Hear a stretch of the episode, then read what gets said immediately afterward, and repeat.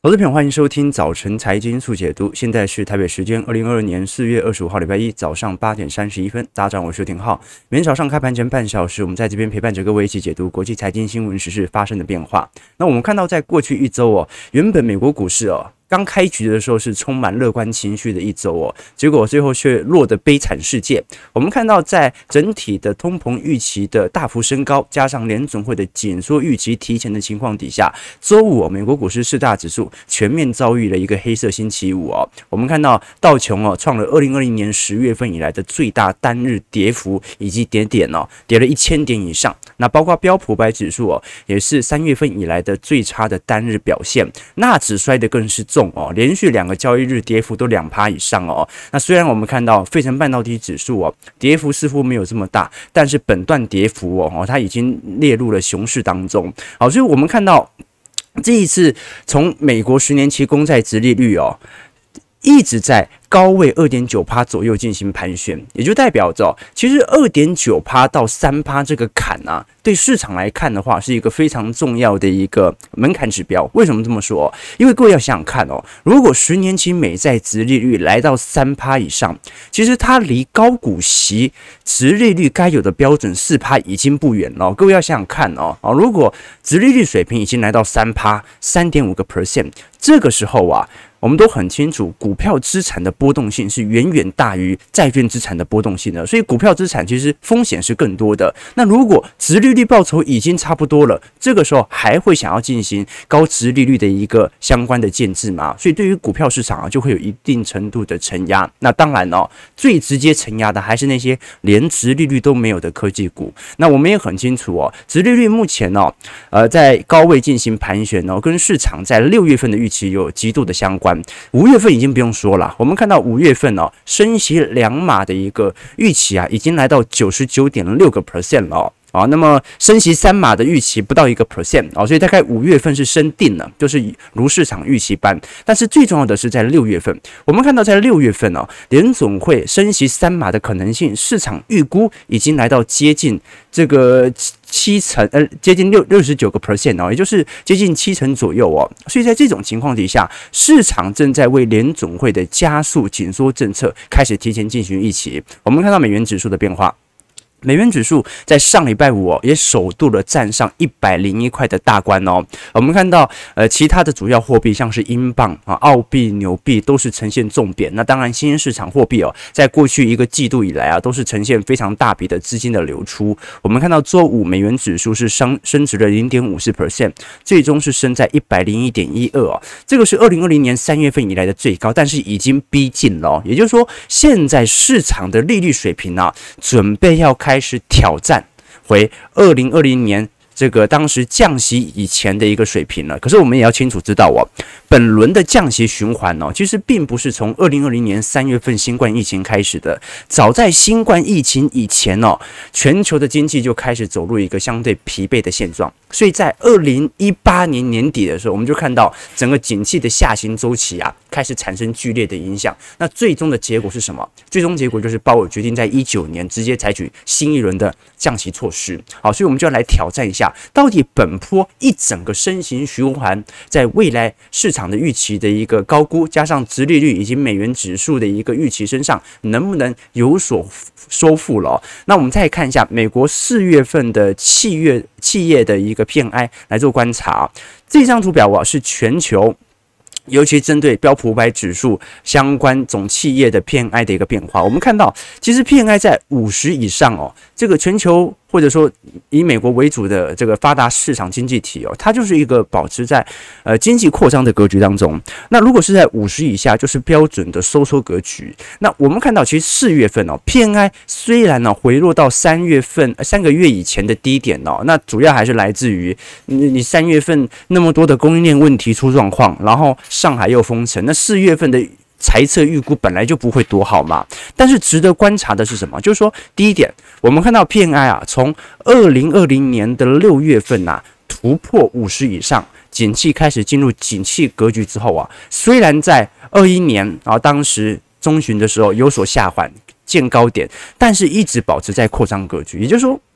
我们现在看到的美国经济哦，它不是衰退，它就是经济扩张的速度不像以前这么快了啊。那你说有没有可能下滑呢？我们要持续观察指标。但是我们从底下的图表来做观察，就可以得出一些有趣的想法了。我们看到红色线哦，是美国制造业的 PMI 经理人采购指数；我们看到黑色线哦，是美国的服务业的 PMI 啊。经营人采购指数哦，那很明显的有趣的现象是，制造业到目前为止哦，它还算是一个平稳的扩张格局，但是服务业哦，我们可以看到非常明显的，每一次都尝试的可能要往下掉，而且服务业的一个现在的上升力度啊，在上方似乎受到了非常明显的前置力度啊，也就是说，目前美国最大的问题哦，不是产能的问题能不能打得开，也不是企业完全失去信心的问题，而是。最底层的消费面服务部门哦，这些产业啊，已经明显感受到市场的消费力度正在衰退了。那的确，四月份哦，现在即将要结束啊，剩下呃五五到六个交易日哦。不过从这样的观察角度来做借鉴，你会发现哦，过去在四月份啊，前十五个交易日跌幅来看的话，基本上哦，在今年四月份，呃，如果以科技股。啊，以标普五百指数来做观察的话，你会发现哦，纳指综合的总跌幅哦，在今年上半个月就已经跌了九个 percent 哦，下半月是持续增加跌幅哦，所以在过去历史的第四月份的周期角度来看的话，是仅次于两千年的网络泡沫哦，所以。本月份其实美国股市所受到的承压是非常重的，那当然债市也一样。我们看全球范围哦，这至少是三十年来啊，股市和债市啊同时时间下跌这么多哦。我们刚才其实有聊到一个很重要的一点哦，就是说随着美国公债殖利率的高升，股票市场会受到殖利率的稀释，呃，殖利率吸引力下降而受到抛售，所以股票跌这可以理解。但是债券的跌幅其实也在扩大。来自于殖利率的持续高升嘛，所以照理来讲哦，过去如果殖利率高到一定程度之后啊，股票市场受承压，那承压的资金。多出来的钱就会转移回公债市场，这个是原本市场的预期。但是今年以来其实不一样了，今年不管是债券还是股市都在跌，可是今年又不是股灾，又不是金融海啸，只是一个景气的自然回调啊。所以的确在四月份整体美国股市的卖压相对来看还是比较重一点点的。我们看到美银呢最新所提出的看法以及报告哦，这张图表哦，黑色线是标普五百指数的前瞻本益比，我们看到在过去。这段时间，从二零二零年见高点来到二十三倍左右之后啊，就不断的去估值，现在已经来到十九倍了。其实台北股市也一样啊，台北股市哦，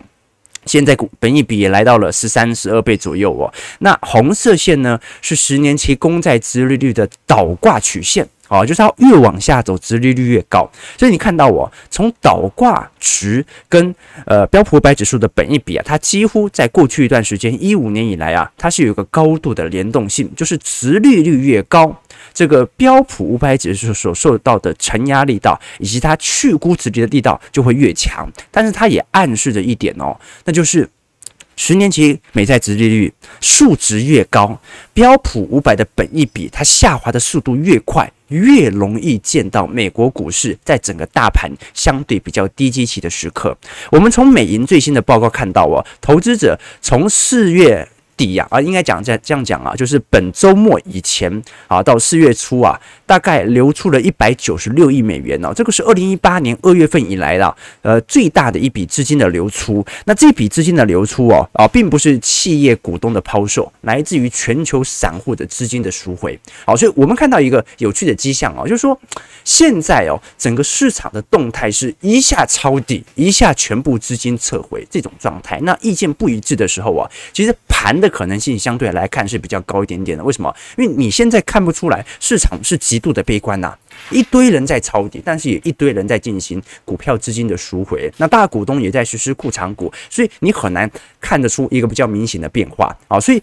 我觉得今年的主基调啊，还是取决于联总会的紧缩政策。那我们待会可以聊一下 Cathie Wood 的说法。Cathie Wood 反而认为说，今年联总会啊最猛最猛的力道也就现在了，不会有比今年现在更猛的紧缩力道了，至少跟市场预期比起来，为什么呢？待会我们来跟各位做一些解析哦。那本周我们会持续来跟各位做一些追追踪的啊，因为礼拜一哦，通常新闻量比较多，我们稍微就是把全球的国际新闻哦，来给各位做一些梳理哦，在二三四五分别做专题啊，来跟后续来做一些补充哦。那本周最重要的就是美国股市持续的财报的公告哦，这一次哦。在本周，我们特别关注的就是一些龙头的科技股了啊，在过去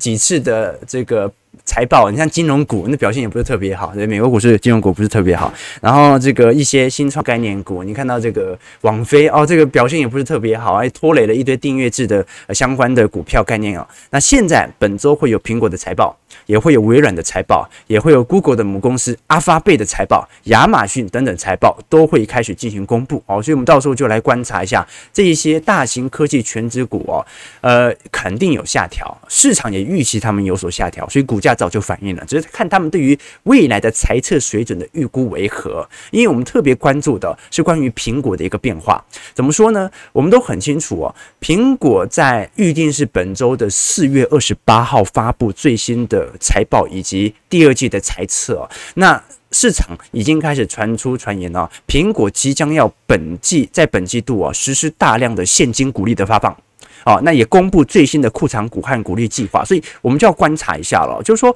如果苹果所发放的现金股利啊，完全超乎市场的预期，它其实暗示着一点，就是连苹果本身对于未来资本支出啊，它都开始减少了，就代表未来可能在一年期到两年期的景气周期啊，苹果也理解到。整个手机的啊销量周期可能在短时间已经见到了高点，这是第一点。那第二点我们要观察就是苹果的库藏股的实施力道啊。这次苹果早在第一季也开始进行库藏股的实施，那我们就要看一下第二季、第三季啊，它买多少回来也是可以衡量到底苹果认为自己家的股票有多便宜的一个状况来出现哦。好，那另外一点呢，就是我们看到未来本周也会公布美国新一轮的 PCE 啊个人消费支出指数啊，那预计在里。礼拜五的盘前就会公布二月份的核心 PCE 哦，大概是五点四个 percent。那我们已经跟投资朋友分享过了，随着联总会利率政策的紧缩，加上去年四月份呐、通膨数据已经开始起来，所以今年在第二季的通膨力度啊，应该啊，只要乌俄冲突没有什么。太大的变化的话，今年第二季的通膨率一定是小于第一季的啦。好，那这不来自于物价不涨，只是去年第二季物价已经涨很高了，所以同期比较起来会有所下滑哦。那我们看一下美国股市四大指数在礼拜五的跌幅情况，道琼工业指数下跌九百八十一点二点八二 percent，收在三万三千八百一十一点呢。我们看到在礼拜五是留了一根非常明显的带量长黑哦，而且哦，整个在。中长期均线上啊，已经完全失去失去了保护。我们再看一下标普五百指数，标普五百指数也是拉了一根大长黑，下跌一百二十一点二点七七 percent，收在四千二百七十一点哦，跟道琼处境差不多。那我们看一下纳指，纳指准备要挑战前波的低点哦。我们看到，其实，呃，从过去一段时间呢，我们在三月中旬的时候，其实看到美国股市哦，尤其是做空力量啊，曾经呃一度要挑战前波低点，但是当时硬是被嘎上来了。我们看到，在三月中旬，这个乌俄战事稍微有所缓解之后啊，这个股市的反弹力道是非常大的哦，甚至一度收复整个乌俄战争所引起二月份以来的跌幅哦。那现在又开始向下，不过这一波的跌幅就跟乌俄冲突完全没关，它纯粹来自于联总会的紧缩政策，以及目前的财报普遍都比市场的预期还要来得稍微差劲。比如以网飞作为一个重要的概念佐证哦，那看一下费半哦，费半的部分哦，小跌六十八点二点二五 percent，所以两千九百八十九点哦。这个费半哦，虽然在礼拜五的时候跌幅看起来没有那么大，你看留的那一根这个下杀力度哦，感觉蛮短的。但问题是哦，它如果是从本坡最高点。啊，四千点左右往下杀的话，我跌幅已经来到两成五了，所以它已经是一个落入熊市的指数图喽。那现在我们就要看一下，因为美国股市最大的概念哦，还是标普五百指数的一个变化。我们就要看一下，到底标普在本波有没有可能会挑战前波的低点，以此来给各位做一些观察和借鉴啊。那当然呢，我的想法已经很简单了嘛，好，就是说整个美国股市哦，其实我还是认为在今年哦，就是这样弱弱的，偶尔破前低，但就是这样弱弱的保持在总跌幅啦。好，科技股的话，大概就是二十趴到四十趴左右吧。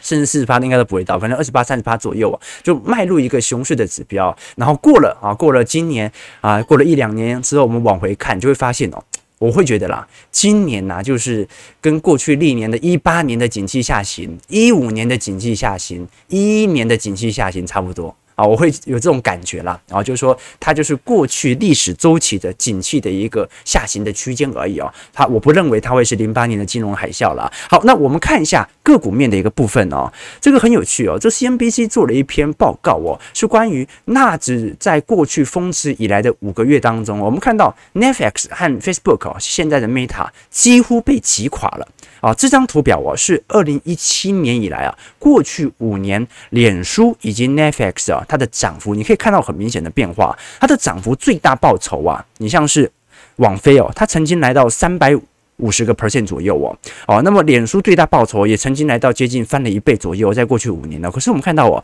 随着近期股价的去估值，尤其像脸书是从去年下半年就开始跌了，那么网飞的话啊，是去年年底开始跌，然后今年跌幅开始加重哦。我们看到一个非常明显的变化，Netflix 哦啊，从十一月十九号纳指的最高点来进行统计哦，Netflix 已经跌了六成八了。哦，你只剩下三一百块，你只剩下三十二块哦。脸书的部分啊，已经跌了四成五以上啊。如果是以两个月前的高点，自己跟自己比的话，跌幅已经来到五成以上了哦。股价是砍半，哦，所以脸书本周会发布相关的收益报告哦。那我们也很清楚哦，过去一段时间，脸书的用户数量一直没有达到预期，而且呢，脸书目前也受到一些短视频平台的竞争，像是 TikTok、抖音等等哦。那 Netflix 也是二零一八年一月份以来的最低价。那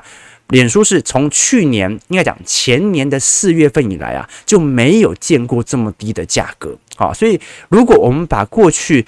这个网飞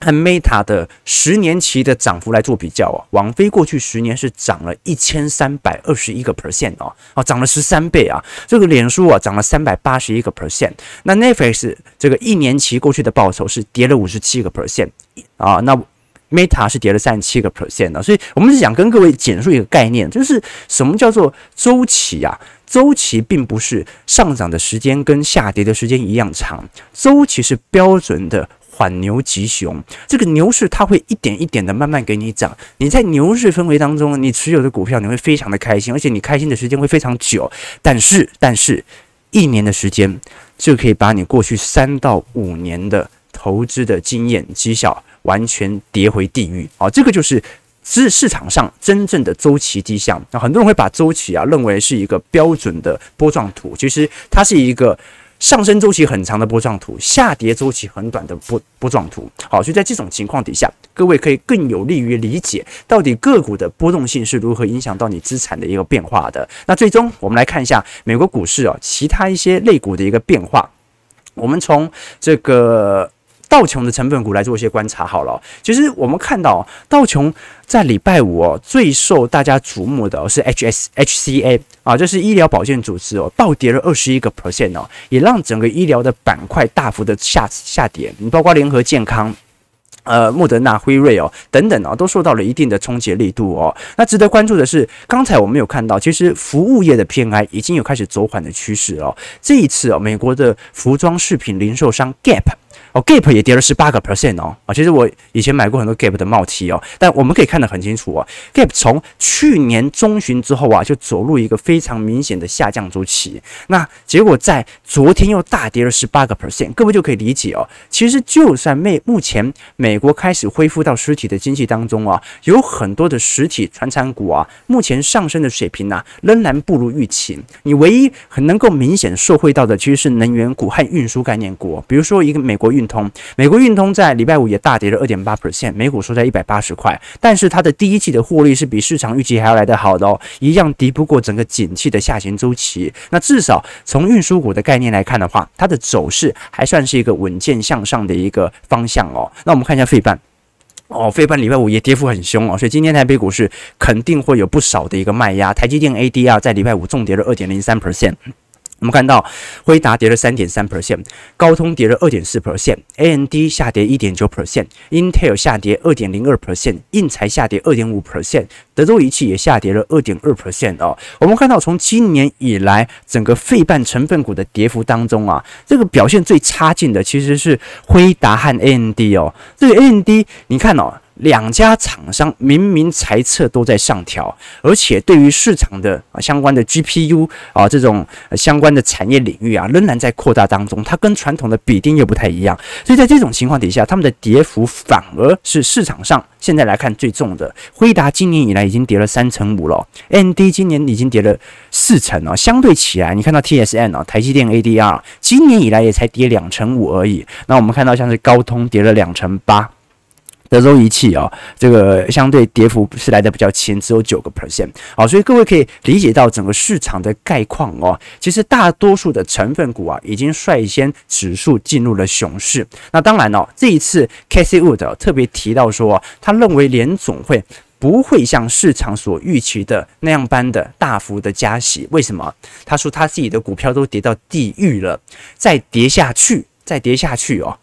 很快就会引起啊啊市场的投这个悲观的氛围所引起的资金的全面收缩，那就会形成股票市场的流动性危机。我们很清楚，其实债券就已经有一点流动性危机的现状了。为什么？因为美国这个联总会哦，现在是不断的把央行体系的债券向外进行抛售。啊，当时买了很多债券进来，撒了很多钱出去嘛。那现在就要把钱收回来，把当时买的债券给丢出来嘛。那你不断的抛售债券，那就代表要有人承接嘛。没人承接，债券价格就会跌，殖利率就会往上跑。好，所以债券本身就已经面临到一些流动性问题了。那只是联总会在抓那个步调。如果连股市都出，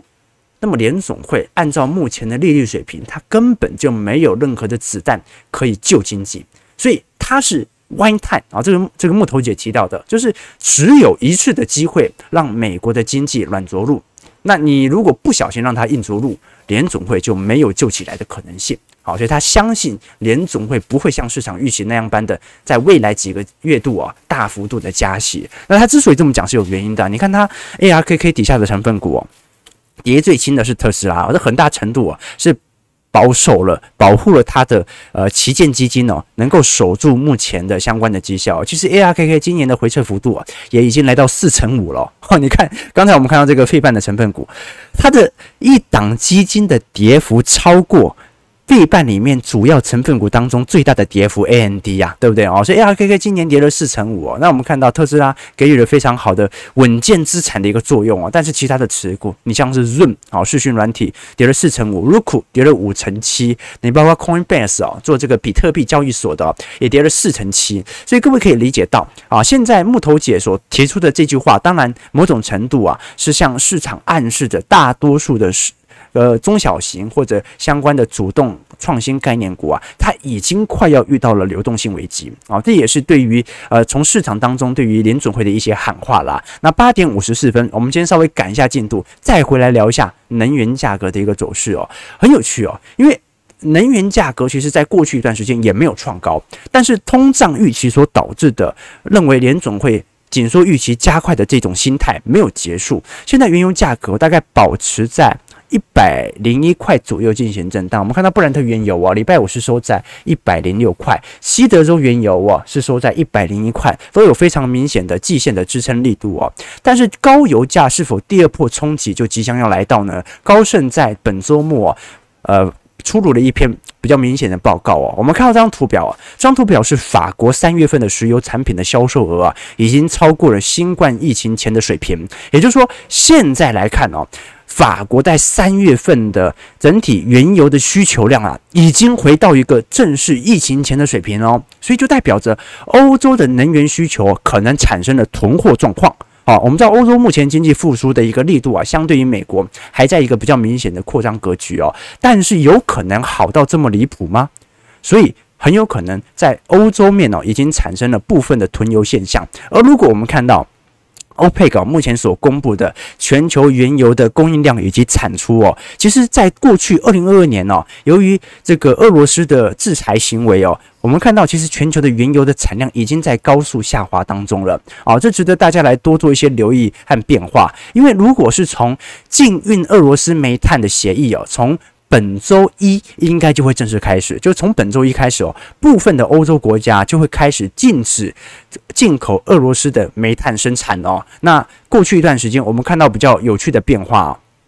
是，呃，即使目前内部的市场对于整个俄罗斯的情况哦，相对来看还是比较悲观一点点，尤其对于欧洲物价的一个冲击哦。但是如果我们从内部的稳定度来做观察，这也是投资朋友在周末的时候跟我们做一些交流的。其实整个俄国内部的一个稳定度啊，目前来看是非常稳健的。怎么说呢？我们看到整个普丁的民调哦，在过去一段时间有针对美联社的一个观察以及追踪。目前普京的民调，我从二零二二年的一月份六十九 percent 哦，上升到二月份的七成一，一直到目前一直保持在七成。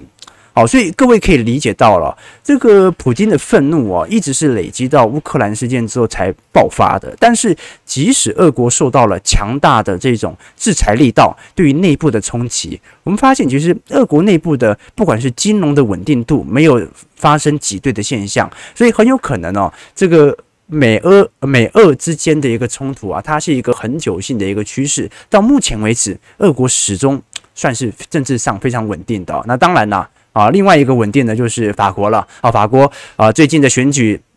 两，因为法国是两轮选举嘛啊，这一次的结果出炉了啊，这一次马克宏。啊，再度得票过半，啊，五十八个 percent 赢得了这一次大选的胜选胜利。那我们很清楚了，其实马克宏啊，过去一直都是比较偏向右派啊，进行资本上的改革的。那他也把这一次的退休年龄延迟到六十五岁哦。值得观察的是，马克宏呃，近期要开始采取更多的核能设备的建置啊，那以此来缓解未来几年去恶化的一个步调啊。所以我们要观察一下未来欧洲在未来几年的一个能源。呃，改变哦。好，那我们看一下台北股市的变化。好，今天不小心就讲到五十八分了啊。我们台北股市稍微加快一下，顺便陪各位一起看盘哦。台北股市终结了过去连三周的跌幅哦。上周是小涨二十点啊，可是你也看得很清楚了哦。你要说算是 W 底吗？可能算，但是上方的压力哦，已经好久好久都没有办法突破了。道琼哦，因为在礼拜五跌了接近一千点，然后费半的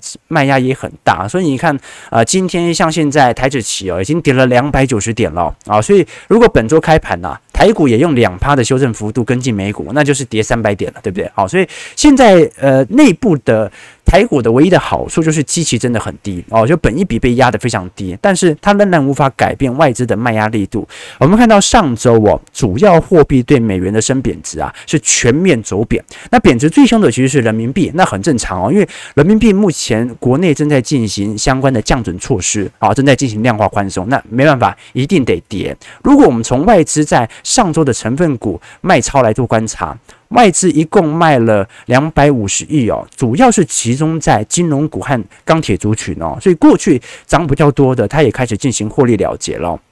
其中我们看到新光金卖的幅度最多，二十八点二五万张哦，再是台企银五点八八万张，元大金四点二万张，然后开发金、宏基。台新金，然后大成钢、中钢、人保哦哦，其实整体卖压幅度仍然持续在扩大当中哦。我们看到新光金哦哦，过去的涨幅哦啊，曾经一度来到十一十二块哦，现在已经压回到十块钱的面值关卡了，打回到年线左右了。台企银的部分反而还好啊，台企银的时候哦，礼拜五反而有所受到资金大幅的一个买入力道哦，所以整个台湾在。未来一段时间哦，会处于一个积极持续下调，但是外资卖压不止的一个情况。那么这个时候哦，其实价值投资哦，是否是否已经在整个台北股市慢慢浮现，可以值得大家做一些留意哦。但是我们还是说，价值投资到底有没有分市场呢？这是一直呃受大家探讨的一个问题哦。你说中国股市，阿里巴巴、腾讯哦，跌到这种价位，对不对？算不算价值投资？也算，但是孟格似乎也开始砍仓了，对吧？好了，那其实本周我们持续关注的还是呃上海以及整个台湾的疫情呢，因为我们都很清楚，在本周末，你像是代工大厂和硕在龟山厂，因为移工的群聚开始扩大，现在确诊人数有超过六百个人嘛。那么对于停工来看的话，现在影响不是特别大啊，所以你看到和硕近期的股价反而走势是非常稳健的，但是真的会受到非常明显影响的，其实是中国的风控措施。我们看到这一次三月底以来，中国持续的因应清零的措施哦，包括上海、苏州和昆山呢，啊，已经开始进行多省份的严格的风控措施啊。那目前虽然有部分的复工名单当中啊，但是都没有太多台厂，台厂只有主要像台积电啊就复工嘛，但是你像是广达、人保、纬创、英业达、和硕哦，现在。整个出货的数量哦，已经影响到一个月度了啊，那就要看一下后续在整个上海新冠疫情的变化了。我们从几项数据来给各位做一些借鉴好了。目前从上海新冠疫情的角度来做观察，我们发现日增长哦，在过去几天的确有所下缓，但是每天大概还保持在一万八到两万例哦，甚至在二十二号的时候又开始忽然上扬了。那如果我们如果把整个中国大陆就是确诊，然后康复跟确诊送进去隔离的数量来做观察，你会发现哦，从四月十七号开始哦，我们把它用股市的 K 棒图来做观察，一直都是留十字线，